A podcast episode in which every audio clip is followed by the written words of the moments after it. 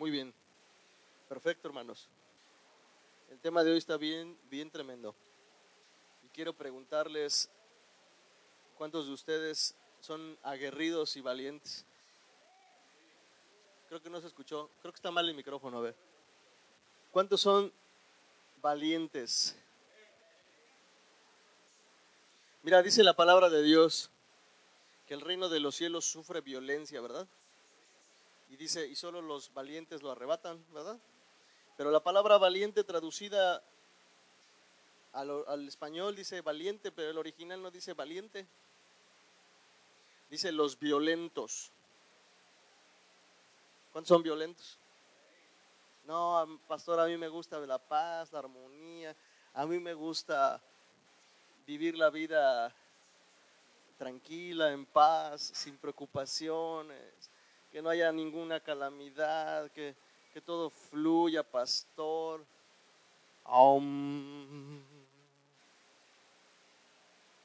¿Así les gusta la vida? El hermano Víctor dice, no, a mí no me gusta así la vida. A mí me gusta la vida violenta. A mí me gusta la vida violenta. ¿Y a ustedes, hermanos? No confundan mis palabras cuando digo violento. No me refiero a que andes por la vida golpeando gente, atropellando gente con tus palabras y tus acciones. Me refiero a que seas violento en el hecho de que seas arrebatado, al hecho de que seas valeroso, que tengas energía para hacer las cosas, que seas aguerrido. ¿Si eres valiente o no? Mira, muy poquitos. Así que esta palabra es para ustedes hoy. Porque hoy quiero que ustedes salgan bien valientes. Mira, nosotros cuando vemos la vida de Daniel, ¿han escuchado o han leído alguna vez la vida de Daniel? La gente tiene la idea de que Daniel era un hombre así todo este, pasivo, lento, un hombre así bien tranquilazo. Dicen es que ese hombre oraba y ayunaba. Ya he visto algunas series, he visto algunas películas, he visto algunos personajes que ponen en la televisión cuando describen a Daniel y lo presentan como un hombre así, pasivo. Pero ¿qué crees que la Biblia dice otra cosa? ¿Y tú crees que Dios daría visión, daría profecía, daría cosas fuertes y, muy poderosas a un hombre pasivo? ¿Tú crees que Dios mandaría a un hombre pasivo a rescatar una nación, por ejemplo? ¿Tú crees que Dios mandaría a un hombre pasivo a predicar el Evangelio? No, porque se quedaría todo el día echado en su cama, ¿verdad? Y en su hamaca. Por eso Dios no usa gente pasiva. Dios usa gente violenta. Así que hoy espero que tu vida, si no es violenta, hoy, hoy te vuelvas violento en el sentido correcto de la palabra. Porque lo que vamos a hablar hoy tiene mucha importancia en nuestra vida y solamente los violentos lo arrebatan. Y hoy no les voy a hablar de una bendición nada más cualquiera. Hoy quiero hablarles de un tema que teníamos pendiente hace un tiempo atrás. Se llama Entre Leones. Ahora, si yo dijera cuántos, cuántos leones son, cuántos son leones aquí, en el sentido de que es un león, es un, es un animal fiero, tremendo. Pero vamos a ponerlo más tranquilo. ¿Cuántos son cazadores de leones? ¿Qué han cazado, hermanos? A ver qué leones han cazado. ¿Han cazado un león alguna vez?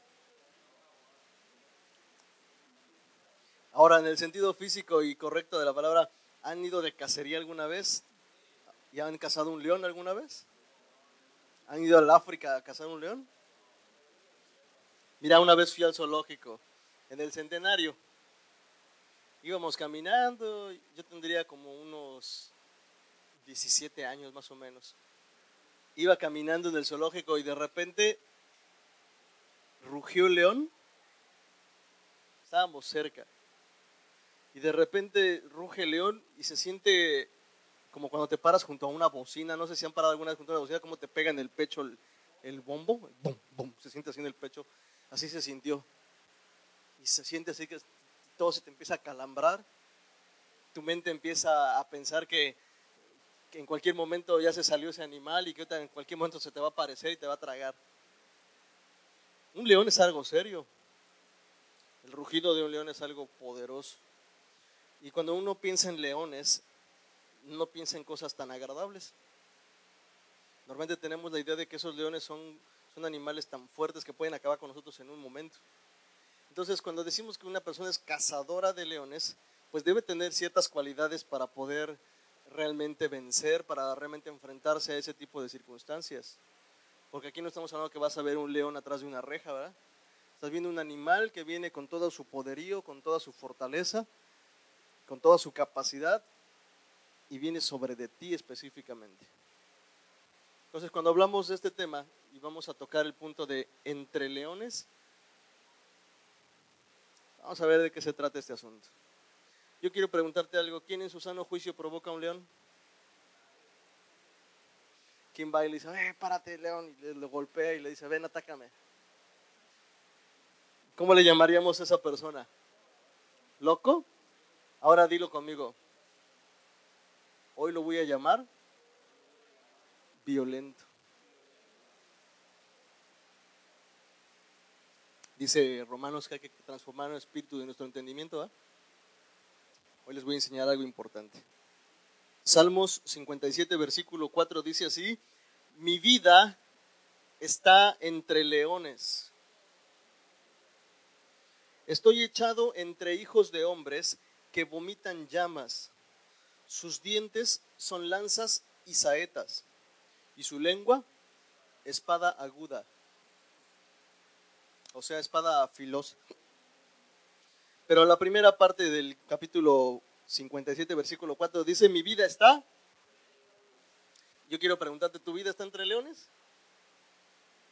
Y describe cómo son estos leones. No estoy hablando de leones naturales. Dice, estos leones son hijos de hombres. Dice que vomitan llamas.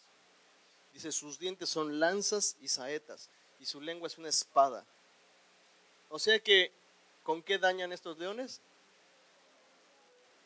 Con su boca. Estos leones dañan con su boca.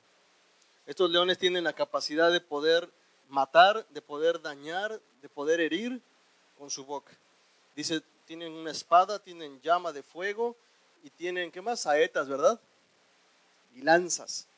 Entonces, cuando hablamos de que nuestra vida está entre, entre leones, tenemos que entender algo importante vamos a describir esto.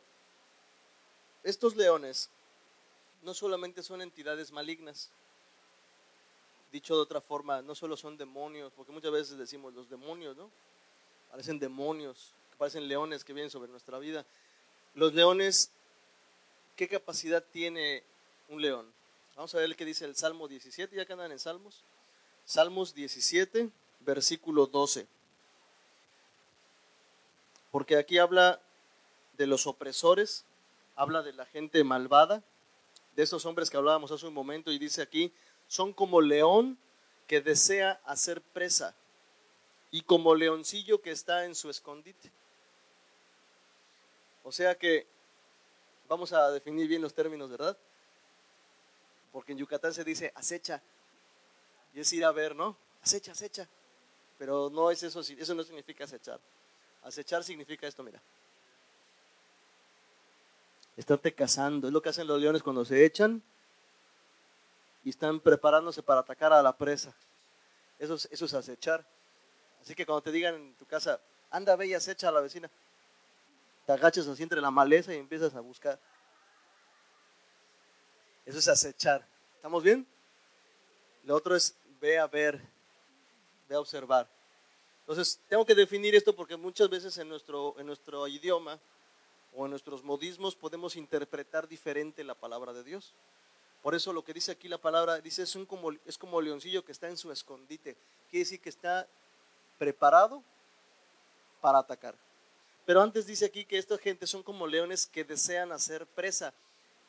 Esto significa, son como leones que quieren despedazar. Eso significa hacer presa. Quiero despedazar. Entonces está expectante, está paciente, está tranquilo, está inmóvil, ¿verdad? Para de repente, ¡uh! ah, no ese es perro, ¿ah? ¡ay! le sale y es un león porque quiere despedazar. ¿Estamos bien? Entonces, ¿qué característica tiene un león? Dilo conmigo, acechar y despedazar. Los leones quieren acechar y despedazar. Por eso cuando hablamos de que mi vida está entre leones, ¿te podrías imaginar esa, esa historia? No te veía un programa de leones para poder hablar de esto. Y observaba cómo los leones acechan un hipopótamo. Y son como 15 leones. Y se le van encima al hipopótamo. Y se logra salvar al final de la línea, ¿no? Pero le costó una. luego veía otro, otro personaje que salen de cacería y resulta que lo cazan a él. Él iba a matar leones y lo matan a él. Él iba por uno y le salen otros dos atrás de él que no había observado. Y se ve como se le van encima al hombre y lo hacen pero pedazos. Entonces, esto me dio una referencia muy clara de cuando la Biblia aquí dice, mi vida está entre leones. Quiere decir que tu vida está en peligro, quiere decir que tu vida está en una condición en la que hay circunstancias, hay personas de esta, de esta característica que quieren buscar tu mal, que quieren dañar, que quieren hacer escarnio de tu vida. Quiere decir que hay entidades malignas también que quieren, están pendientes siempre de ver en qué momento te van a, querer matar. Cuando nosotros vemos la, carta de, Pedro, ¿verdad? Dice que Satanás anda como león rugiente, ¿verdad? Buscando a quien devorar. Entonces, andar como león rugiente quiere decir que está esperando, está acechando para poder devorar. Por eso mis queridos hermanos, tenemos que entender algo importante. Nosotros tenemos que aprender que nuestra lucha, dice la Biblia, no es contra sangre ni carne, sino contra principados, contra potestades, contra huestes de las tinieblas, ¿verdad? En las regiones celestes. O sea que lo que luchamos realmente contra lo que estamos realmente es en contra estamos luchando contra la entidad maligna que opera en esas personas. Vámonos a Daniel. Nuestro texto base fue Salmos 57.4, que dice, mi vida está entre leones. Vámonos a Daniel, capítulo 6, porque en el libro de Daniel nos da una descripción de algo importante que quisiera que analicemos hoy. Yo sé que ustedes ya han leído muchísimas veces Daniel, se lo saben de memoria, ¿verdad? pero vamos a leerlo un poquito más por beneficio de los que no lo hayan leído. Daniel capítulo 6, versículos del 1 al 4. Vamos a desmenuzar un poquito esto porque hay una enseñanza muy interesante. Normalmente, ¿por qué se le conoce a Daniel? La mayoría pensamos eso, ¿verdad? Y tenemos esa, esa idea. Daniel, ay, que metió en el foso de los leones. Sobrevivió al foso de los leones. Pero hoy no te quiero hablar precisamente del foso de los leones. Hoy te voy a hablar precisamente del por qué sobrevivió al foso de los leones y por qué fue él puesto en el foso de los leones. Y es un sentido importante que tenemos que entender porque les dije al principio de la predicación, el reino de los cielos sufre violencia y solamente los violentos lo arrebatan. Capítulo 6, versículos del 1 al 4, ¿ya están ahí?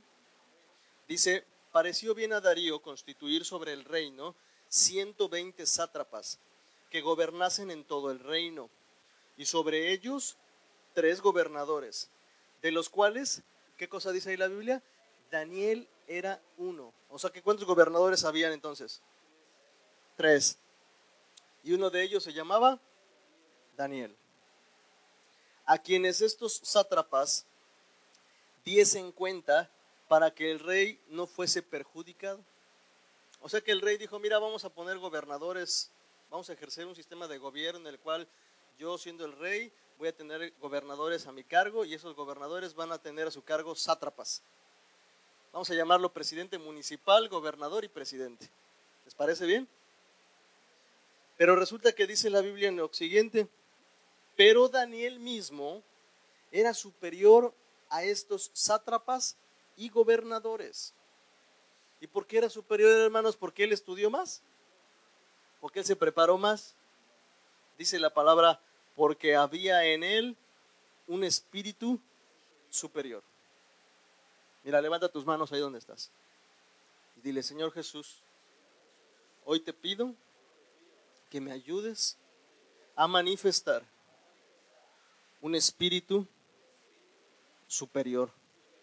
Ese espíritu es tu Espíritu Santo. Ya está en mí, pero quiero desarrollarlo para darte la gloria y la honra a tu nombre. Amén. Daniel era superior a aquellos hombres porque tenía un espíritu superior. Cuando hablamos de un espíritu superior no quiere decir que él era un hombre altivo y que él sabía y conocía más, sino que él tenía dentro de sí a la presencia del Espíritu de Dios y por eso él podía tener esa sabiduría, por eso él tenía ese conocimiento, por eso él tenía esa entrega y por eso él podía ser superior a todos los demás. ¿Te gustaría eso para tu vida? Desarrollalo. Y el Señor ya ha puesto en, ti ese espíritu. Tú y yo tenemos un espíritu superior. No tengas miedo. Vos te dije, la gente no, no, gana, la gente no triunfa, la gente no avanza porque siempre tiene la idea de, de ser este, una falsa modestia, ¿no? No, tú créetelo bien. Dios puso ese espíritu en ti y tú gózate y disfrútalo. Claro, eso no quiere decir que andes por la vida de presumido, ¿verdad? Sencillamente que sepas quién eres, qué es lo que Dios ha puesto en ti y que lo pongas al servicio de Dios. Eso es lo que estaba haciendo Daniel. Por eso dice aquí que este Daniel era superior a los sátrapas porque había un espíritu superior en él. Y dice entonces, debido a esto, el rey pensó en ponerlo sobre todo el reino. Wow. ¿Te puedes imaginar eso? Lo quería ser secretario de gobernación. Entonces, los gobernadores y sátrapas buscaban ocasión para acusar a Daniel en lo relacionado al reino, mas no podían hallar ocasión alguna o falta. Miren hermanos, aquí está la clave de todo esto. ¿Por qué? Porque él era fiel y qué? Ningún vicio ni falta fue hallado en él. ¿Te gustaría desarrollar ese espíritu superior? Ahora dile, Señor, yo quiero ser fiel a ti. Yo no quiero tener ninguna falta delante de ti.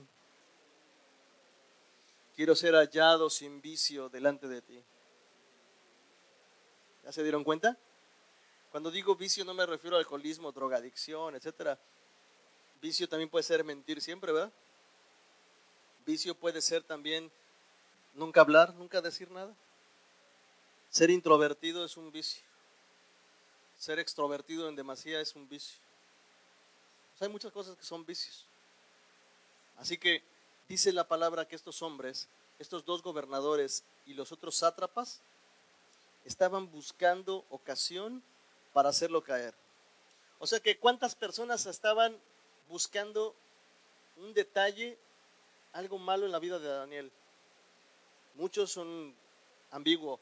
Habían 122 personas exactamente en contra de Daniel, que se la pasaban día y noche buscando a ver en qué momento la regaba Daniel. A veces uno sufre por uno, ¿no? Que te hace la vida imposible. Imagínate 122 personas día y noche buscando tu mal. A ver en qué momento la riegas. Pero dice que no hallaron ninguna falta en él porque él era fiel. Porque él era fiel. Así que hermano, quiero empezar con el tema con esto. Andar entre leones es algo difícil, andar entre leones es algo complicado. Andar entre leones mucha gente de repente lo ve como, como algo que temerle, pero la fidelidad de Dios va a hacer que nuestras vidas ocupen un lugar de privilegio delante de Dios. Así que ser fiel te va a dar un lugar de privilegio delante de Dios. ¿Qué es lo que Dios quiere entonces? Darme un lugar de privilegio. ¿A ti te gustaría un lugar de privilegio? Mira, a partir del otro domingo vamos a poner unas sillas más cómodas aquí al frente, acoginadas, y vamos a poner tu nombre. Va a estar personalizado. ¿Te gustaría? Y decimos, este lugar es de privilegio. Solo los más picudos se sientan adelante. ¿Cómo se van a sentir los de atrás? A ver, ¿cómo se van a sentir los de atrás? ¿Eh? Por eso hay que tratar sus corazones, ¿ya ven? La respuesta era decir, gozoso, pastor, porque mis hermanos están disfrutando de la comodidad de esas sillas. ¿Se están dando cuenta? Hay cosas que tenemos que tratar en nuestro corazón. Hermanos, nosotros tenemos que entender esto. Ocupar un lugar de privilegio delante de Dios no me refiero a poner una silla en la iglesia y que ese lugar sea exclusivamente para ti, sino cuando yo digo un lugar de privilegio delante de Dios, quiere decir que Él te quiere poner al frente, de que te quiere poner a cargo de las cosas importantes que competen a su reino. O sea que para Dios hay cosas todavía mayores, importantes. Sí, sí las hay. ¿Quieren saber cuáles son? ¿Sí o no? Vénganse el martes a las seis. El martes a las seis vamos a hablar de eso. Nos quedamos picados el martes pasado, pero ya este martes ya terminamos. Pero se va a poner muy bueno porque vamos a hablar de cosas importantes, muy profundas, que Dios quiere darnos y lugar de privilegio que Dios quiere ponernos. Así que hermanos, cuando hablamos de que Dios puso a Daniel en un lugar de privilegio, quiere decir que no cualquiera podía ocupar ese lugar, porque tenía que tener algo especial. Primero, un espíritu de Dios en él, y segunda, que esa persona demostrara fidelidad. Cuando tú y yo, bueno, no tú y yo, ¿verdad? Cuando nos casamos cada quien con quien correspondió, ¿verdad? Sí, porque decimos, si tú y yo, cuando tú y yo nos casamos, no, no, no, nunca nos hemos casado. Cuando tú te casaste con quien corresponde, ¿verdad? Los casados, y fuiste al registro civil o te casaste por la iglesia, te preguntaron, ¿aceptas, verdad? Como legítimo o legítima esposa a fulano de tal, ¿verdad? ¿Quién se casó con fulano de tal? ¿por qué me dicen que sí? Entonces, ¿aceptas a esta persona como tu legítima esposa, tu esposa? Y tú dijiste, sí, acepto. Pero cuando te casas por la iglesia, hay una frase muy común, muy popular que dice, prometo serte fiel. ¿Verdad? ¿Cuánto tiempo? Toda la vida. ¿Hasta cuándo? hasta que la muerte nos separe. Y soy muy poético, ¿verdad? Pero mira, ¿realmente estamos dispuestos a mantener esa fidelidad? ¿Sabemos lo que implica esa fidelidad? Ahora, ¿quiénes no están casados? ¿Quiénes, ¿quiénes están solteros? Pues, hombre. ¿No? Los solteros, mira, apréndete esta porque para que no cometamos los mismos errores que a veces cometemos. Pero quiero decirles algo, no solo los casados, todos juntos. ¿Sabías que hicimos un compromiso el día que le entregamos nuestra vida a Cristo? ¿Y sabes cuál fue el mayor compromiso que hicimos con Él? Cuando nosotros le dijimos, yo quiero reconocerte como mi Señor. En el momento que tú le dijiste, yo quiero que seas mi Señor, lo estabas reconociendo como tu dueño, tu amo. ¿Sí me estoy explicando? Entonces tú y yo nos estamos comprometiendo delante de Dios a serle fiel. Ahora, ¿cuánta gente le entrega su vida a Cristo por un ratito? Mucha gente. Se nos olvida ese punto en el que alguna vez le dijimos, Señor, yo quiero recibirte en mi corazón como mi Señor y mi Salvador. Y eso, ¿sabes qué? Él se lo tomó muy en serio. Y Él promete serte fiel para toda la vida. Y aquí no es hasta que la muerte lo separe porque Él te dio vida eterna en ese momento. Así que cuando tu proceso en la tierra termine y tengas que morir físicamente, para Él no hay tiempo, no hay esa circunstancia y sigues viviendo para Él. Por eso, hermanos, entender este punto de la fidelidad de Dios es algo interesante. Por eso cuando nosotros leemos que Daniel era un hombre fiel en todo lo que hacía, Dios lo empezó a poner en lugares de privilegio. Mira, hermano, tú no te sientas menos. Dios quiere ponerte en lugares de privilegio verdaderamente. Y no importa qué edad tienes, no importa que tengas 14, 15 o tengas mil años, Dios quiere usar tu vida para ponerte en lugares de privilegio. Pero ¿por qué no ocupamos lugares de privilegio muchas veces delante de Dios? Porque no hemos sido fieles delante de Él. Cuando una persona no es fiel en lo que se le ha encargado, es retirada de ese lugar. Hermano, nosotros tenemos que aprender a cuidar lo que Dios nos ha dado. Si Dios te dio una familia, cuídala, sé fiel a esa familia. Si Dios te dio hijos, sé fiel a esos hijos. Si Dios te dio una esposa, un esposo, sé fiel a esa mujer, a ese hombre. Si Dios te ha dado un empleo cuando mucha gente no lo tiene, sé fiel ahí donde estás. Si Dios te ha depositado a su confianza en ti y te ha dicho, yo quiero que tú trabajes para mí, yo quiero que tú me sirvas, sé fiel a ese compromiso con Dios. Porque en la medida en la que nosotros seamos fieles con Él, empezaremos a ocupar lugares de privilegio. Entonces, vemos la vida de Daniel, un espíritu superior, fidelidad, pero Dios lo puso en un lugar de privilegio por esa circunstancia. Y tenemos que entender algo, con esto quiero entrar en materia. Mira, con esto quiero empezar a entrar en materia. Tenemos que entender algo, cuando tú ocupas un lugar de privilegio, no esperes que la gente lo comprenda. Cuando tú ocupes un lugar de privilegio delante de Dios, no esperes que a toda la gente le va a agradar. Aquí no estamos hablando de que el pueblo le desagradaba que Daniel ocupara un lugar de privilegio. Estamos hablando de que sus propios compañeros, de sus propios consiervos, ¿verdad? No lo quisieran, lo aborrecieran. Pero ¿por qué lo aborrecían?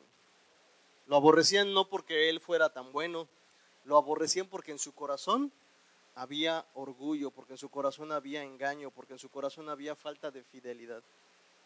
La gente que envidia a otros es porque no tiene fidelidad en su corazón.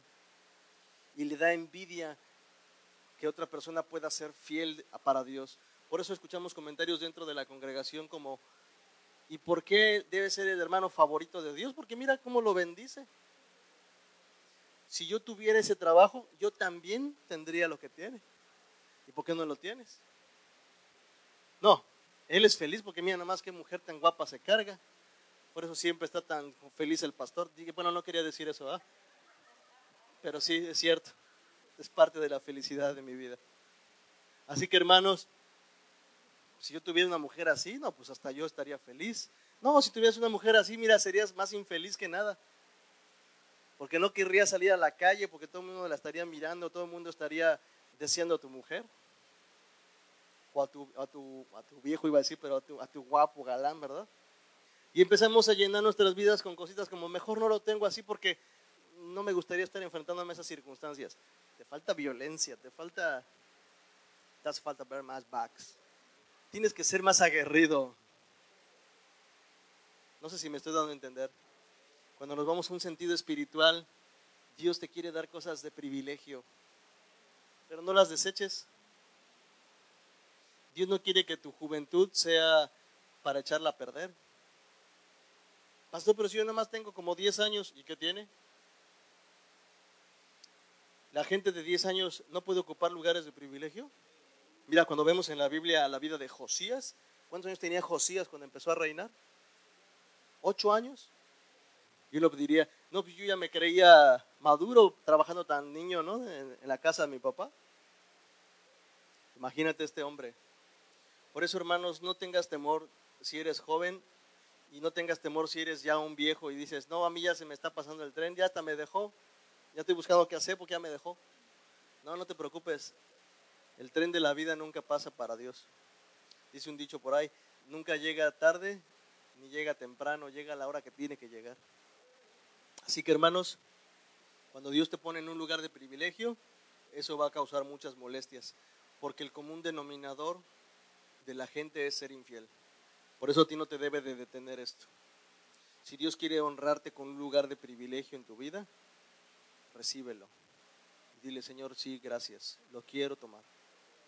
Si Dios te está dando la oportunidad de haberle conocido y de entregarle tu vida y de que tú ocupes un lugar para Él y le conozcas a Él y le sirvas a Él, aprovechalo. Aprovechalo porque eso no se da siempre. Ahora bien, versículo 10 de Daniel, ¿eh? Estamos en Daniel.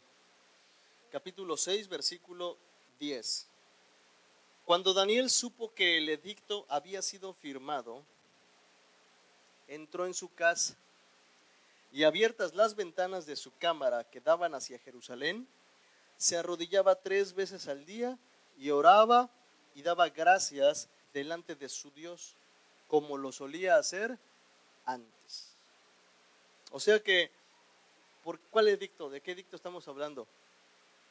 Resulta que los sátrapas, dice el versículo 7, todos los gobernadores del reino, porque se presentaron delante de Darío y dijeron, todos los gobernadores del reino, magistrados, sátrapas, príncipes y capitanes han acordado por consejo que promulgues un edicto real y lo confirmes, que cualquiera que en el espacio de 30 días demande petición de cualquier dios u hombre fuera de ti, oh rey, sea echado en el foso de los leones.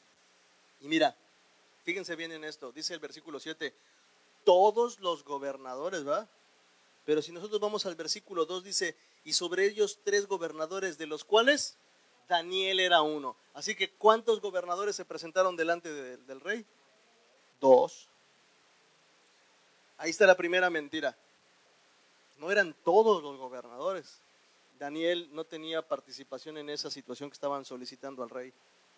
Pero esos hombres quisieron engañar, quisieron coaccionar la vida del rey para que pudiese promulgar algo que pudiera dañar a, Daniel, porque dice, como no le hallamos ningún mal delante de lo que es el reino, lo vamos a encontrar delante de su Dios. Y vamos a hacerlo caer aún con su propia fidelidad que tiene hacia Dios. ¿Sabes con qué te quiere engañar el enemigo primeramente? Si no haya un punto de quiebra en tu vida, va a empezar a levantar mentiras, va a empezar a levantar engaños, va a empezar a levantar cosas en tu corazón para que por la fidelidad que tú le tengas a Dios puedas caer. Ah, suena como de telenovela, ¿verdad? Pero es verdad. Hay gente así. Por eso cuando escuchen a un hermano que diga, ay, este, no, yo creo que eso que dice el pastor, dile, cállate, este, fariseo. Porque los fariseos, si, si lo leemos bien, dice que eran los que estaban buscando ocasión de lo que Jesús decía para prenderlo en alguna acción. Yo me pregunto, ¿y por qué mejor no ponían atención de lo que Jesús decía? Y se cuadraban y alineaban su vida delante de Dios. O sea, desechaban todo lo bueno solamente buscaban un punto para poder agredir, para poder hacer caer a la autoridad de Jesús. Estos sátrapas, estos gobernadores, esta gente que estaba aquí, estaban haciendo exactamente lo mismo. Cuando tú empiezas a ocupar un lugar de privilegio, cuando tú empiezas a demostrar fidelidad a Dios, la gente, donde menos te imaginas, va a empezar a levantar cosas sobre tu vida para que tú puedas flaquear en tu fidelidad a Dios. Por eso tenemos que estudiar la vida de Daniel. Muchas veces decimos, nadie experimenta en cabeza ajena, pero Dios nos dejó la Biblia y nos dejó la experiencia de todos estos hombres para que sepamos qué hacer y qué no hacer. Así que dice entonces que en el versículo 10 que cuando se supo, cuando Daniel supo el edicto que había sido firmado, se ofendió grandemente. ¿Así dice la Biblia? ¿Qué hizo? ¿Le fue a reclamar a los sátrapas? Oiga, ¿por qué hicieron una junta, a mí no me dijeron. ¿Así les dijo? ¿Así les dijo los sátrapas? No, ¿qué les dijo a los sátrapas? Nada. ¿Qué le dijo a los gobernadores? Nada. ¿A los magistrados? Nada. ¿Y a los capitanes? Tampoco. ¿Qué fue lo que hizo Daniel entonces? Dice, se fue a su casa y fue a orar delante de Dios, dice, como lo hacía antes. Y no lo dice tal cual la Biblia aquí escrito, pero podemos imaginarnos qué le habrá dicho Daniel a Dios en esa oración. Me gusta pensar el hecho de que tal vez él fue y le dijo, ¿sabes qué? Mira, están buscando mi mal, están buscando una ocasión contra mi vida, pero lo pongo delante de tus manos. Yo no estuve ahí en esa reunión, pero ¿sabes qué? Tú sí estabas. Yo no sé exactamente qué se dijo o no se dijo, pero ¿sabes qué? Tú sí estabas. Tú sí sabes qué se dijo. Y tú sabes que mi corazón está volcado hacia tu persona para demostrar fidelidad a tu vida. Y me gustaría pensar que usó hasta las palabras que después vemos reflejadas en el Nuevo Testamento. ¿verdad? Señor, mira sus amenazas y concede a tu siervo predicar el Evangelio, ¿verdad? Mientras tú te manifiestas con prodigios y milagros. Me gustaría pensar eso. Señor, mira, estos hombres buscaron mal contra mi vida. ¿Qué harías si un león te quiere acechar? ¿Corro? ¿Qué haces si ya viste a un león? Y en este caso no es uno, dijimos entre leones, ¿verdad? ¿Qué harías si ves a 122 leones agazapados? acechando tu vida, ¿qué harías? Me trepo un árbol, corro. Ahora, dilo conmigo, pero dilo con ánimo, ¿va? Picarle las costillas. Provocar a los leones. ¿Sabes a qué me estoy refiriendo? Porque te dije al principio de la predicación, violencia. Este hombre estaba rodeado por 122 leones, sátrapas, ya más volteaba para todos lados, ¿no? Parecía película de acción. Y estaba en medio de los 122 leones. Y voy a usar una expresión que no dice la Biblia, pero permítanme esta expresión. Se paró en medio de los leones y les dijo, ustedes buscan mi, vida. Pues éntrenle, de una vez. Sal de ahí, órale. Y se le fue encima a uno y le pegó un barazo en la cabeza. ¿Y qué hicieron aquellos leones? Se enojaron más. A ver, por eso pregunté hace un rato, ¿quién en su sano juicio provocaría a un león? Daniel. Daniel en su sano juicio fue y provocó a los 122 sátrapas. Miren esto. Cuando Daniel lo supo, no dice la Biblia, se fue a llorar delante de Dios, no dice eso. Dice, cuando Daniel lo supo, tampoco dice, fue a su casa a lloriquearle a su mamá, y, ay mamá, no. Dice, cuando Daniel lo supo, que supo que, que buscaban su mal, porque él sabía que ese edicto estaba promulgado por él. Y dice, cuando Daniel lo supo, entró en su casa y abiertas las ventanas, se arrodilló tres veces y oraba y daba gracias a Dios. Dicho de otra forma, le fue y le provocó a los sátrapas. Ah, sí, me quieren buscar, pues miren, aquí estoy. No me anden buscando, ya saben dónde vivo y aquí estoy. No necesitan ir a hacer ningún edicto con ningún rey, aquí estoy.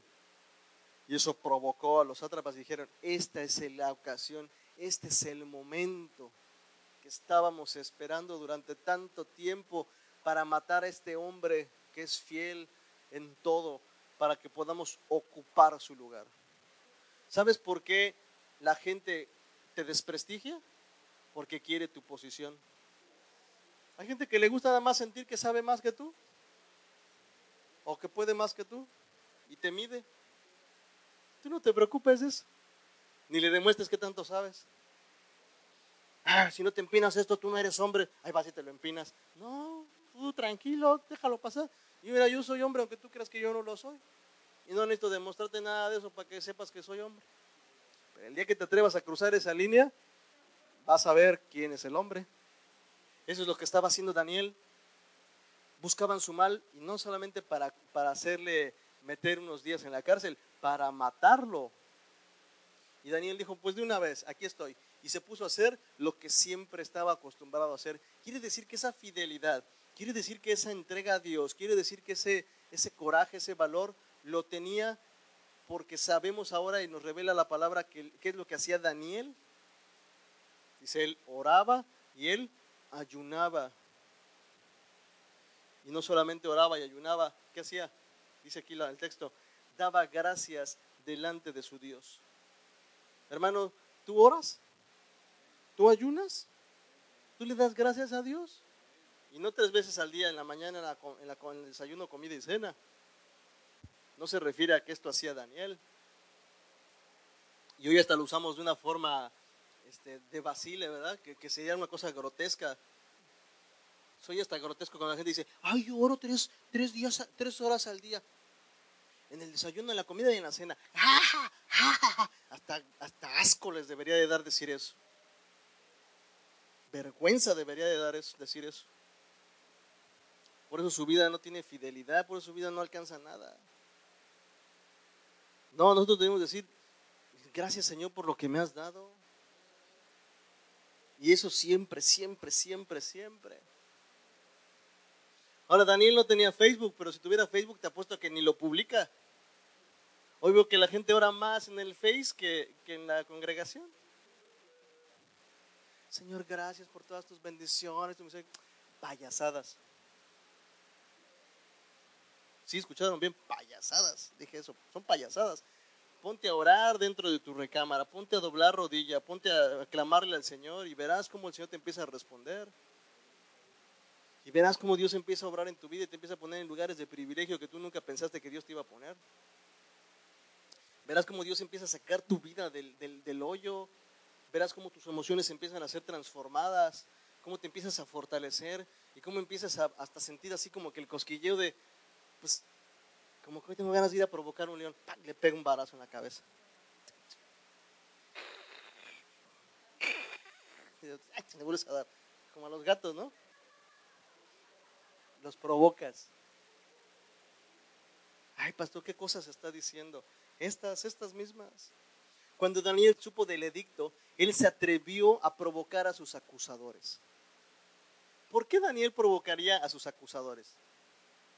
Porque hay un salmo que dice que sus acusadores y que los opresores que buscan tu mal, dice, caerán en la misma trampa y caerán en la misma red de la cual te pusieron ellos a ti.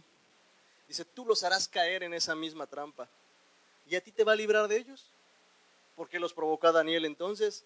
Porque conocía a Dios y porque sabía que Dios entonces iba a transformar todo eso malo en bendición para él y que esa misma gente que buscaba su mal, eso le iba a pasar a ellos. Eso es algo horroroso. Y cuando te toca verlo y te toca vivirlo, a veces son como sentimientos encontrados. De repente te da gusto porque dices, gloria a Dios, pero por otro lado dices, chispas, pobre gente. Antes de que mi esposa y yo nos casáramos, una mujer de su familia dijo, seguramente se está casando porque tiene necesidad de casarse pero les va a ir mal en su matrimonio, pero les va a ir mal y vas a ver que los primeros años se van a divorciar y él la va a maltratar, él le va a pegar. Y dijo una sarta de tonterías que yo no escuché. Y ahora digo que, ah, en este tiempo ahora digo, qué bueno que en ese entonces yo no lo escuché. Pero empezábamos a caminar con el Señor. Empezábamos a comprender muchas cosas de parte de Dios. Y nos casamos. Y el día de nuestra boda, ¿quién creen que se había tenido que casar por necesidad? La hija de la mujer que habló mal contra de nosotros. ¿Y a quién crees que le pegaron cuando se casó? A ella. ¿Y quién crees que se divorció en el tiempo que dijo aquella mujer que me iba a divorciar yo de mi esposa? Ella. ¿Y a quién crees que le fue como en feria de todo lo que dijo? A su propia hija. Y uno a veces ni se entera de muchas cosas. Yo me enteré hasta después. Y me quedó nada más decir, Señor, gloria a Dios, porque a pesar de que uno no lo escucha, tú sí escuchas. Entonces vuelvo al punto. Daniel sabía cómo Dios intervenía. Y por eso se atrevió a provocar a sus acusadores. Daniel no se quedó en un estado pasivo y se paniqueó, ¿no? Como dicen por acá. Se paniqueó, ya no supo qué hacer, ¿no? El hombre mantuvo su posición, mantuvo su fidelidad y dijo, ah, si me quieren buscar, pues aquí estoy. Y fue y provocó a los sátrapas y, abrió las ventanas de su casa, ¿no? Y se puso a orar, dice, como siempre lo hacía. Hermano, te quiero decir algo importante. Dile a que está a tu lado. No tengas miedo de provocarle guerra a las huestes. No tengas temor. ¿Por qué? Porque mira, nos gusta decir y declarar todo esto. Y hasta lo cantamos así, lo cantamos. Mayor es el que está conmigo, mayor es el que está por mí, poderoso, Él es poderoso. ¿No lo cantamos? Y nos desvivimos y, ay, yo esta gente que está así, ay, gloria a Dios, Él es mayor el que está conmigo. Pero cuando llega la hora de demostrarlo, ay, Señor, y lloramos. Pero ¿por qué lloras si mayor es el que está contigo? Daniel lo sabía muy bien y él dijo, mayor es el que está conmigo. No lo dice la Biblia, pero te estoy diciendo que me gustaría pensar que esto oró delante de Dios. ¿Es mayor el que está conmigo? Estos horrorosos sátrapas, ¿qué me pueden hacer? Vengan por mí si quieren, aquí estoy. ¿No le dio miedo provocarlo? ¿A qué quiero llegar? Quiero aterrizar este punto. No tengas temor de ser perseguido. Es natural, la gente siempre va a ser perseguida cuando ocupa lugar de privilegio. La gente que es usada por Dios, la gente que busca de Dios, que se mantiene o que busca estar fiel con Dios, va a ser perseguida en muchas áreas. Miren, les quiero hacer un recuento así muy breve. Pero díganme, solamente uno, uno solo, uno solo. Un solo presidente de la República desde que llevamos, o toda la historia que llevamos de ser República Mexicana, díganme un solo presidente del que no se haya hablado mal nunca. Uno solo, nada más díganme uno. No existe. Siempre, en cualquier momento hay gente que siempre habla mal de sus autoridades, en todas partes, en todos los tiempos. Díganme un solo momento en el que el pueblo de Israel nunca dijo nada malo contra un profeta. Contra mismo Jesús, el rey de reyes, el señor de señores. ¿No hubo gente que lo quiso desprestigiar y que lo quiso buscar su mal? Hermanos, tenemos que entender esto. La persecución en la vida en Cristo es natural, es normal. Va a suceder. Por eso te tengo que enseñar esto, por eso te tengo que preparar para esto. El Evangelio en Cristo no es ven a Cristo y tus problemas se acabaron, no, al contrario, ven a Cristo y empezaron los verdaderos problemas. Te vas a empezar a enfrentar a leones, a osos, te vas a empezar a enfrentar a gente muy difícil, pero va a cobrar mucho sentido el texto cuando dice mayor es el que está conmigo. Va a empezar a cobrar razón el texto cuando dice mi confianza está en el Señor, no en los hombres. Va a empezar a cobrar realmente sentido cuando digamos, porque cuando soy débil, entonces soy fuerte. ¿Me estoy dando a entender? Por eso quiero aterrizar este punto que les dije. No tengas miedo de ser perseguido y tampoco seas cobarde. Porque dice la palabra de Dios, nosotros no somos de los que retroceden para perdición, sino de los que. Tienen fe para preservación del alma. Y dice la palabra, porque Dios no nos ha dado un espíritu de cobardía, sino de poder, de amor y de dominio propio. ¿Por qué me refería a no ser cobarde? Porque uno dice, y uno escucha esas expresiones, pastor, pastor, es que ya no sé qué hacer. ¿Qué pasa, hermano? ¿Qué pasa? Todo afligido, ¿no? ¿Qué sucedió? Es que cada vez que ayuno y oro y busco de Dios, más me va mal, pastor. Y, y uno es decente y le dice, hermano, no te preocupes, mira, ven. Pero dan ganas de agarrar un garrote y pegarles en la cabeza. Reaccione, hermano, reaccione. Yo creo que mejor ya no voy a orar y ayunar, pastor, porque cada vez que lo hago me va mal. No, hermano, no tengas temor. Mucha gente tiene temor de buscar a Dios porque cree que les va a ir mal. Y eso lo puedo entender tal vez de la gente sin Cristo. Pero la gente que conocemos de la palabra, que hemos experimentado la gracia de Dios en nuestro corazón, no me, no me cabe en mi cabeza. Porque Dios no nos dio un espíritu de cobardía, nos dio un espíritu de amor, de poder y de dominio propio. Hermano, haz uso de ese Espíritu de Dios que hay en ti. Y no tengas temor. ¿Tú crees que porque vas a ayunar más, las huestes van a venir sobre ti? Ah, por supuesto que sí, ¿qué esperabas? Es como que vayas a otra, otra ciudad, otro país y les hagas guerra, ¿qué van a hacer? Ay, sí pase, ¿qué se quiere llevar? ¿Se quiere quedar con la nación? ¿Verdad que no? ¿Qué hacen? Es más, ni siquiera tienen que decir guerra. Cuando una nación dice, tengo armas nucleares, ¿qué dice el otro? yo también. Y empieza uno ahí el desfile con sus armas. ¿Lo, ¿Lo vieron ahora en Corea del Norte? No hicieron nada, solamente hicieron un desfile conmemorativo y sacaron unas armas nucleares a relucir. Y la, la, la, platillo y bombo. Y miren, miren, miren, estaban luciendo sus armas porque las, las potencias quieren demostrar su poderío a través de sus armas. Y eso intimida y dice, no, pues mejor no le entro. Cuando tú te pones a ayunar, cuando tú te pones a orar, cuando tú te pones a leer la palabra, cuando tú quieres mantener tu vida en fidelidad y en obediencia delante de Dios, eso va a provocar muchas cosas sobre de tu vida. Porque las huestes lo que quieren hacer es que tu vida no se salga de la condición equivocada que llevas. Mientras tú no hagas nada, mientras tú no quieras ni siquiera tener la intención de, buscar y de agradar a Dios, ellos no hacen nada. Es más, te lo voy a poner así. Tú puedes leer, puedes buscar en la Biblia, puedes este, ayunar y orar y todo eso, y no va a pasar nada. Ellos ni te pelan. Van a decir, no, Déjalo que ore, déjalo que ayune, déjalo que lea. No me preocupa. Pregunto, ¿los fariseos sabían orar? ¿Sabían ayunar? ¿Sabían diezmar? ¿Sabían ofrendar? Sí, sabían hacer todo eso. ¿Y a las tinieblas qué les preocupaba? Nada. Pero ¿qué pasa cuando una persona que vive todas esas cosas empieza a decidir agradar y a vivir en obediencia a Dios? Ah, caray. Ahí sí como que dice, oye, espérate, como que estás cambiando la situación. Me suena como los esposos, ¿no? Anda, mujer, ve, no hay problema. Pero cuando te dicen, ya me voy a empezar a comprometer más con la iglesia, este, este, no le tengas temor. Haz lo que tienes que hacer. Ponte a leer, ponte a orar, ponte a ayunar, pero busca más obedecer a Dios. No tengas temor. ¿Va a venir el león? Sí, va a venir, eso es definitivo. La Biblia lo dice, porque Satanás anda como león rugiente, buscando a quien devorar.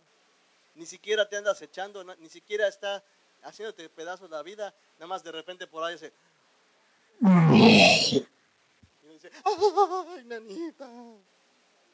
Ya anda por allá, ¿no? Pero de repente echa un rugido para que tú te calambres. Pues dice, anda como león rugiente.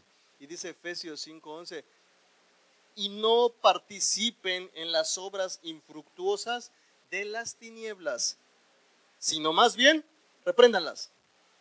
Porque es vergonzoso aún hablar, aún siquiera hablar, ¿verdad? Dice el 12. Porque vergonzoso es aún hablar de lo que ellos hacen en secreto. Por eso Daniel no fue partícipe, no dijo, ay, me van a matar. No, pues mejor sí, eh, no hago, mejor no hago nada en estos 30 días. Total, Señor, tú sabes, tú entiendes, sabes que te amo, pero ni modo que me maten, Señor, pues ¿quién te va a servir? ¿Verdad? ¿Ya se dieron cuenta? ¿Dios sabía o no sabía? Sí, claro que sí. ¿Dios hubiese comprendido eso? No. Por eso dice, y él hacía lo que tenía que hacer como lo hacía desde antes. No cambió. No participó de las obras infructuosas, más bien las reprendió. Y eso provocó furia en aquellos hombres. No tengas temor, hermano, de que te va a ir mal. No tengas temor de provocar guerra contra las huestes, dejando de ayunar, dejando de orar, dejando de leer, dejando de congregarte. No tengas temor. Al contrario, hazlo, provócalas, que sepan quién manda, que sepan quién es el Espíritu de Dios, que sepan quién es el siervo de Dios, que sepan quién es Dios mismo, y que el Señor se glorifique a través de tu vida. No tengas temor. Ay, no le voy a predicar a mi tía porque es re, re, re, re, no, lo que sea. No, no, no. Me va a desheredar, que te desherede. Me va a dejar de hablar, que te deje de hablar. Preocúpate que te deje de hablar el Señor. Daniel 6, 16 al 20.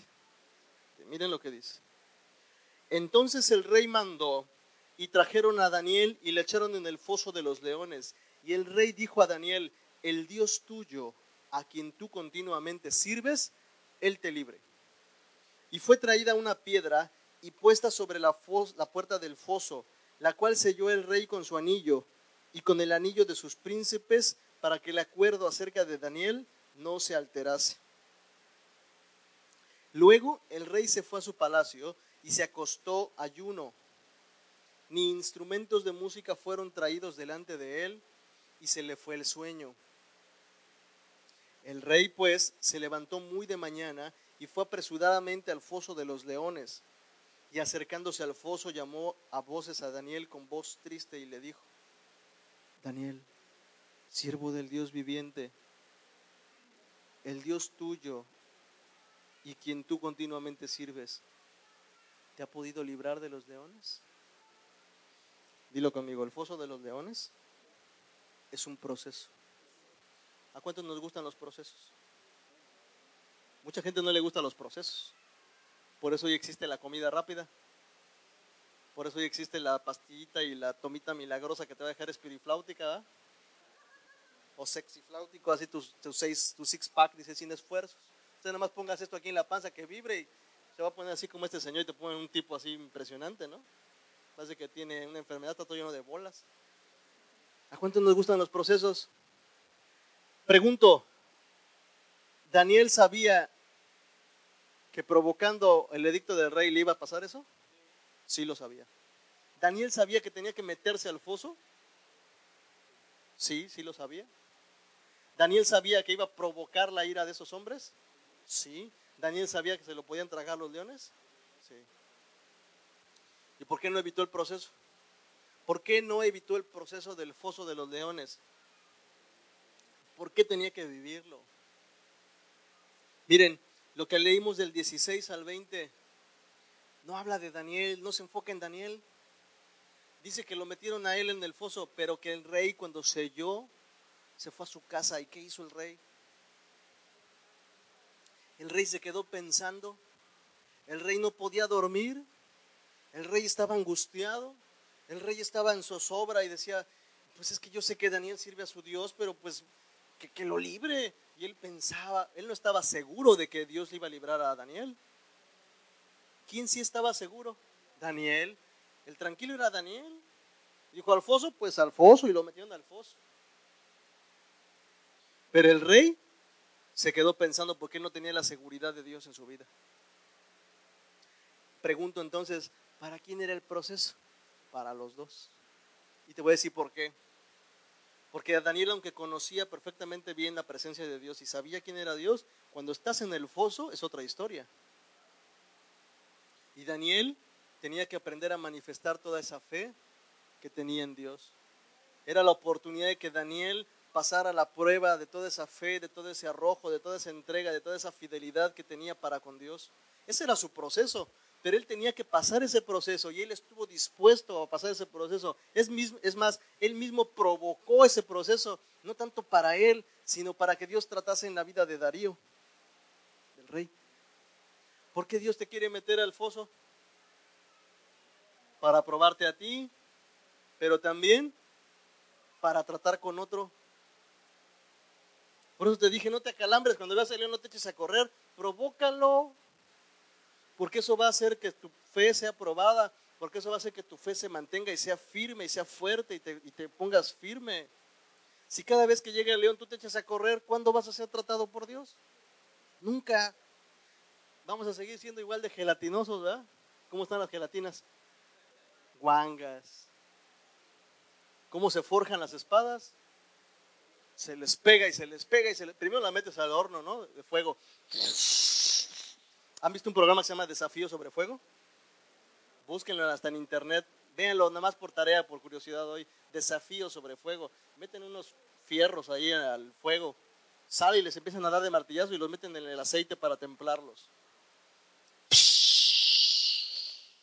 Y hacen unas espadas y unos cuchillos preciosos. Ese es tu proceso.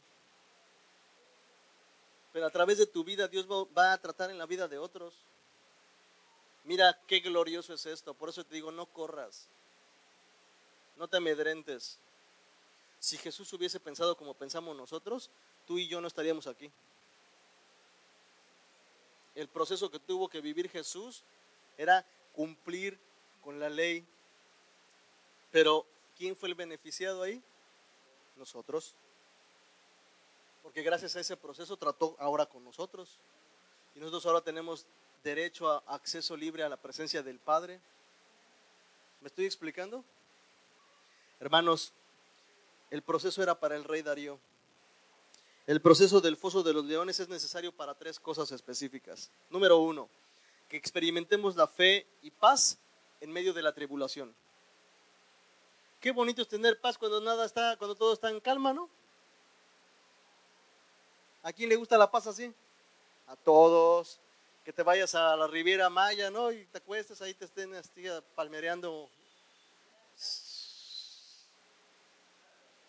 Ay, tú bien relajado, todo en paz, tranquilo. ¿A quién no le gusta eso? A todos nos gusta eso. Pero ¿a quién le gusta la paz en medio de la tribulación? A mí me gusta la paz en medio de la tribulación. ¿Ya vieron cómo tienen que poner atención? No dije a quién le gusta la tribulación, a quién le gusta la paz en medio de la tribulación. A mí, porque a pesar de que hay tribulación, tu corazón puede estar en paz, tu fe puede ser mantenida firme, pero es necesario que sea probada a través de la tribulación. Por eso el proceso del foso es necesario para esto, para que tu paz y tu fe sean puestas a prueba. Y una vez que han sido puestas a prueba, se fortalezcan. Entonces cuando no haya aflicción, cuando no haya prueba, tú vas a estar enterito. Y cuando haya otra prueba, vas a estar ecuánime, vas a estar enterito. Mira, te puedo garantizar algo, espero que así sea. Pero desde que le entregaste tu vida a Cristo hasta el día de hoy, cada prueba que has estado viviendo ya no es la misma del principio. Te has fortalecido en cada área. Eso es crecer. Eso es pasar la prueba del foso. ¿Para qué es necesaria la prueba o el proceso del foso? Segunda cosa, para que el poder de Dios sea manifestado. Miren lo que dice el versículo 23. Entonces se alegró el rey en gran manera a causa de Daniel y mandó sacar a Daniel del foso. Y Daniel fue sacado del foso. ¿Y qué dice la palabra ahí? Ninguna lesión se halló en él porque había confiado en su Dios. ¿Cuántas lesiones? Ninguna. Oye, esos leones estaban hambrientos. La gente a veces piensa, es que tal vez no tenían garras, tal vez no tenían dientes. No, no, tenían un montón de dientes. Y los tenían completos. Tenían garras y bien filosas. Y tenían harta hambre. Y cuando entra Daniel, ¿qué pasó? Carne fresca. ¿No se lo jugosearon?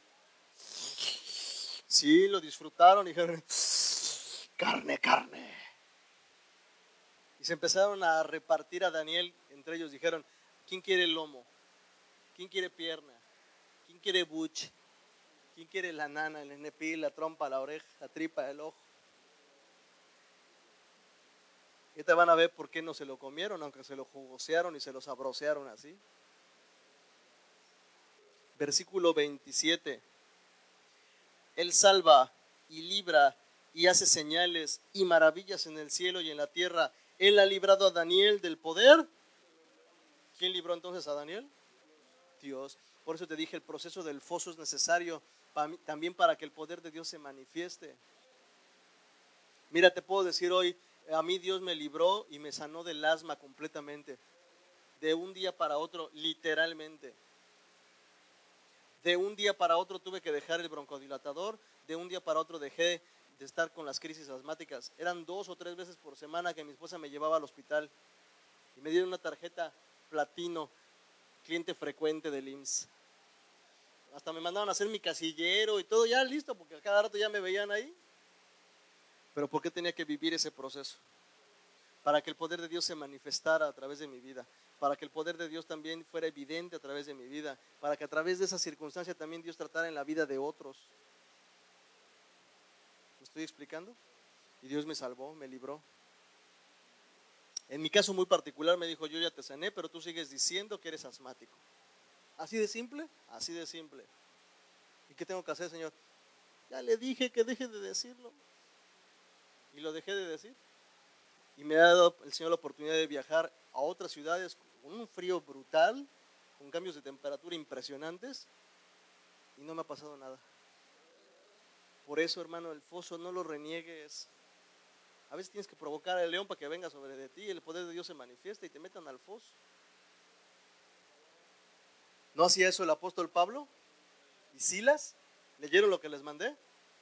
Un favor, cuando les mande algo pongan enterado, recibido, gloria a Dios, amén, aleluya, sí, no. No sé si lo recibió más que dos. Entonces, léanlo, es para que lean. Ah, es que el pastor manda unos testamentos de mensajes. Pues qué bueno, lean que sea eso. Eso quiere decir que no lees la Biblia. Hermanos, la tercera cosa que Dios quiere hacer a través del proceso del foso es que Él quiere tratar con la vida de los incrédulos para que se rindan a Él. Tu vida va a ser tratada por Dios a través del foso para que los otros que no creen en Él se rindan a Él. ¿Sí sabías eso? ¿Quieres ganarte a tus papás? ¿Quieres que tus papás le entreguen su vida a Cristo? ¿Quieres que tus hijos, que tus parientes, que tus todos los entreguen al Señor? Probablemente tu vida es ese proceso. Cuando vean que tú estás en problemado y que sales de ahí y le des la gloria a Dios, ellos se van a dar cuenta. y van a empezar a dar las gracias a Dios y los vas a empezar a ver junto al Señor, sirviéndole junto a ti también. Ese es el proceso del foso de los leones. ¿Ya puedo acabar la introducción, hermanos? ¿Me dan chance? Gloria a Dios. Daniel 6:24.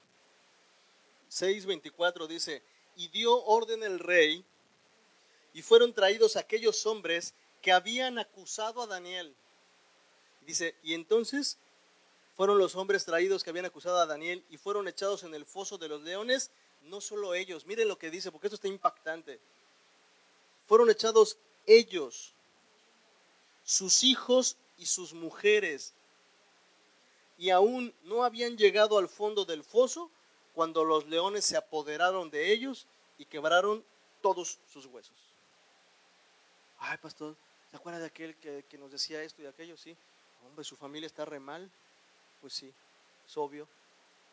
Dios no le paga solo a esa persona, a esa persona y todo lo que viene de debajo. Qué feo, ¿no? ¿Y por qué será que siempre están en problemados, pastor? Pues habrá que preguntarle al Señor. ¿Y por qué será que les fue así, les fue asado y les fue rostizado? Pues cuando una persona busca tu mal y te acusa para provocarte el daño, Dios le paga con la misma moneda que quería que tú pasaras. Y no solo a esa persona, todo lo que dependa de él. Eso es horrible. Por eso les dije, a veces uno se siente estremecido cuando sabe que la gente busca tu mal y uno mejor le dice, mejor cállate la boca, no sabes ni lo que estás diciendo. Ah, y te sueltan una maraña de cosas y tú nomás dices, Señor, ahí tú sabes. ¿Se dan cuenta por qué Moisés entonces se tiraba delante del Señor y decía, Padre, perdónalos? ¿Se dan cuenta? Así que el foso el proceso del foso es para que experimentemos fe y paz en medio de la tribulación, para que el poder de Dios sea manifestado y también para que Dios trate con los incrédulos a través de nuestra vida. No le corras, que sea a través de tu vida que Dios trate con esa gente. Dile, Señor, sí, aquí estoy yo. Así que, ¿qué quiero resaltar con el 24? Los que buscan tu mal definitivamente pagarán con creces su maldad. Te voy a decir algo. Dijimos hace rato que los leones se sabroseaban, ¿verdad? Se jugosearon a Daniel. Cuando estuvieron a punto de tragarse a Daniel, dice, dice el texto del versículo 21. Entonces Daniel respondió al rey, oh rey, vive para siempre. No la, no la llevó contra el rey, fíjate. No le dijo, mugroso rey, tú pudiste haber dicho que no y aún así me veniste a poner la piedra y lo sellaste no lo maldijo ni le dijo nada, le dijo, vive para siempre, oh rey. Aún así le dio su lugar a la autoridad. Y después dice, mi Dios, ¿envió qué? Su ángel. ¿Quién es ese? El Señor Jesucristo. Porque no dice, mi Dios envió un ángel. No, no, no. Dice, mi Dios envió su ángel. ¿Y quién es el ángel de Jehová? Jesucristo envió a su ángel, el cual cerró la boca de los leones para que no me hiciesen daño, porque ante él fui hallado inocente y aún delante de ti, oh rey, yo no he hecho nada malo. Dilo conmigo, integridad. Bendita integridad. Cuando la gente busca tu mal y te dice una sarta de tonterías, pero tú sabes que has hecho todo lo mejor para sus vidas y sabes que has hecho las cosas correctamente, tú te tienes que mantener tranquilo. Porque delante de Dios, que es quien verdaderamente importa, tú estás sin culpa. Ahora, ¿por qué le cerró la boca a los leones? Apocalipsis 5:5. Cuando hay una manada de leones, ¿cuántos leones alfa hay? Uno solo. ¿Cuántos leones son los que ejercen el poder y el dominio? Solo uno. Y dice Apocalipsis 5, 5. Y uno de los ancianos me dijo, no llores. Dile a tu lado, no llores. Provoca león. No llores. He aquí que el león de la tribu de Judá, la raíz de David, ha vencido para abrir el libro y desatar sus siete sellos. Así que ¿quién es el verdadero león? El Señor Jesucristo. Satanás anda como león, o sea, no es un león, ruge como un león, parece un león, pero no es un león. El verdadero león, el del poder, el de la gloria, el que tiene todo el imperio, el que tiene toda la, gracia, el que tiene lo que te puedas imaginar de lo mejor, es Jesucristo. Ese es el león de la tribu de Judá. Ese es el que se presentó precisamente enfrente de los otros leones y les dijo, párenle, párenle chamacos, párenle, párenle. A Daniel no se lo coman. Pero Señor, está re bueno su lomo. Pues sí, pero no lo toquen. ¿Y qué, le quedó a los leones? Abajaron las orejas, se dejaron de lamer los bigotes, metieron las garras y dijeron, ni hablar. No hay festín. ¿Obedecieron o no obedecieron? Cuando Jesús se presenta con el endemoniado Gadareno, se acerca. Fíjate lo que te estoy diciendo. Jesús se acercaba nada más. Y dice que le dijeron, ¿qué tienes contra de nosotros? No es nuestro tiempo. Y le pregunta, ¿cuál es tu nombre? Le dice Jesús. Y le dice, Legión, porque muchos somos. O sea, ¿cuántos demonios había dentro de ese hombre? Muchísimos. ¿Cuántos habían? Un montón. Y dice Jesús, les ordeno que salgan de este hombre. ¿Y qué hicieron estos demonios? Dice que le pidieron permiso al Señor Jesús. Dijo, bueno, ¿nos das permiso de meternos a ese hato de cerdos? ¿Quién tiene la autoridad? Jesús. ¿Quién tiene el poder? ¿Quién tiene la gloria? Hermano, ese es el Señor que servimos. Por eso no tengas miedo de provocar un mugrosillo león ahí. No tengas miedo de provocar un sátrapa.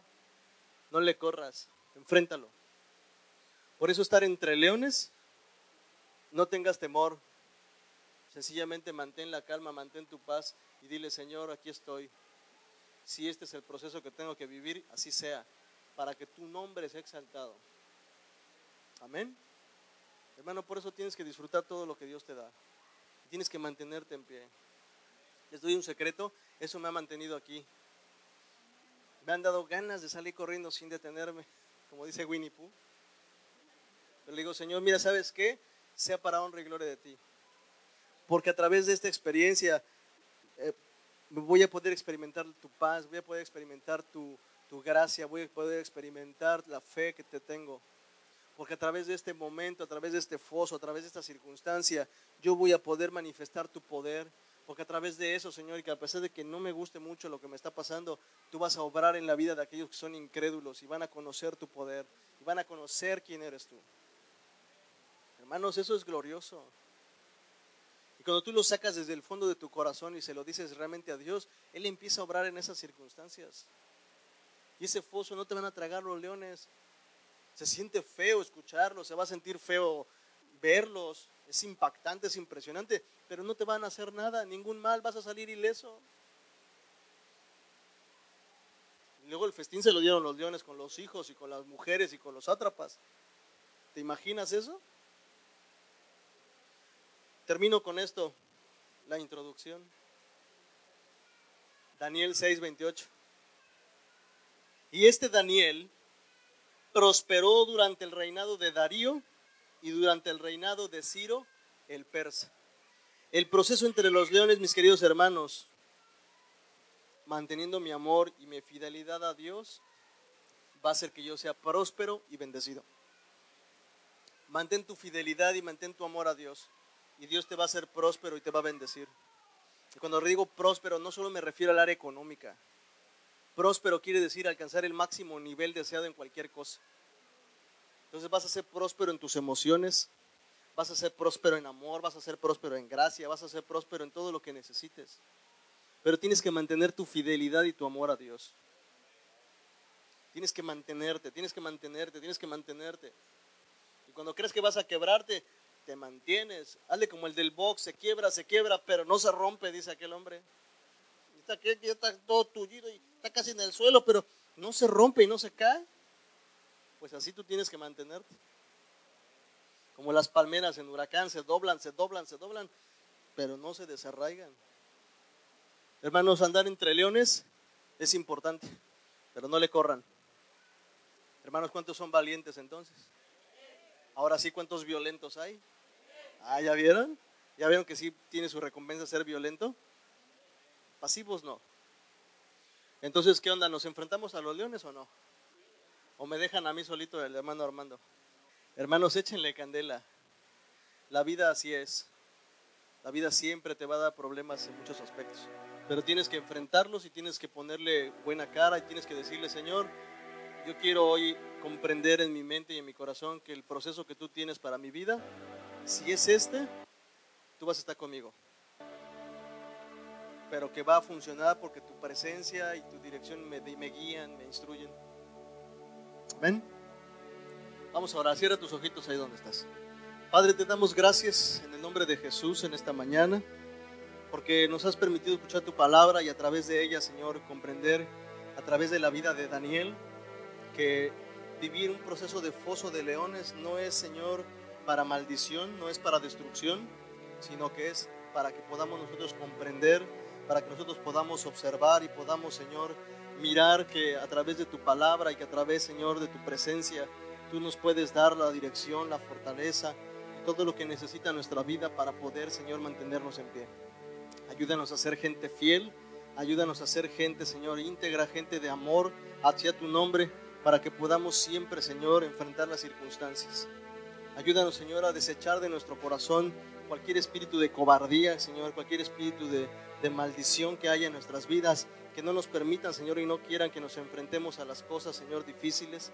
La naturaleza del ser humano es correr, Señor, y esconderse, pero tú no nos has puesto esa naturaleza, tú nos has dado tu naturaleza divina, nos has hecho partícipes de ella y a través de ella, Señor, es que tú nos pides que nosotros nos mantengamos y podamos crecer en tu amor y en tu gracia. Padre, yo te pido por cada uno de mis hermanos aquí presentes, guíales, instruyeles, Señor, que a pesar de que su vida esté entre leones, sepamos, Señor, que nuestra confianza está en ti, porque tú eres realmente el verdadero león, Señor. Tú eres el león de la tribu de Judá. Tú eres ese león, Señor, que se ha levantado, que ha dado salvación a tu pueblo, que ha dado, Señor, gracia, que ha dado misericordia y que ha puesto, Señor, nuestras vidas en bendición y en un lugar de privilegio. Ayúdanos a poder, Señor, siempre manifestar esa gracia y ese amor que te tenemos. Ayúdanos a poder mantenernos, Señor, delante de ti con un corazón dispuesto, con ánimo, Señor, pronto y que podamos mantener, Señor, esa fe, esa paz en medio de la tribulación. Señor, te agradezco porque a través de tu palabra hoy, Señor, pudiste tratar también con mi vida. Gracias, Señor, porque había necesidad de ciertas áreas, Señor, en mi corazón que necesitaban ser tratadas y que a través de esta palabra, Señor, pude obtener claridad, pude obtener, Señor, fortaleza y ánimo en muchas cosas. Te doy gracias, Padre, y que te pido que cada una de las personas que escuchen este mensaje, Señor, también sean fortalecidas, también sean afirmadas y también sean llenas de tu presencia para que puedan enfrentar las circunstancias, Señor, tal cual como tú deseas. Te agradecemos por tu presencia, te agradecemos por tu amor, te damos la honra, la gloria, Señor, la alabanza, porque tú eres el único que la merece, bendito Dios. Llévanos con bien, Señor, en este tiempo y que sea un tiempo de bendición para todos y cada uno. En el nombre de Jesús te damos las gracias. Amén.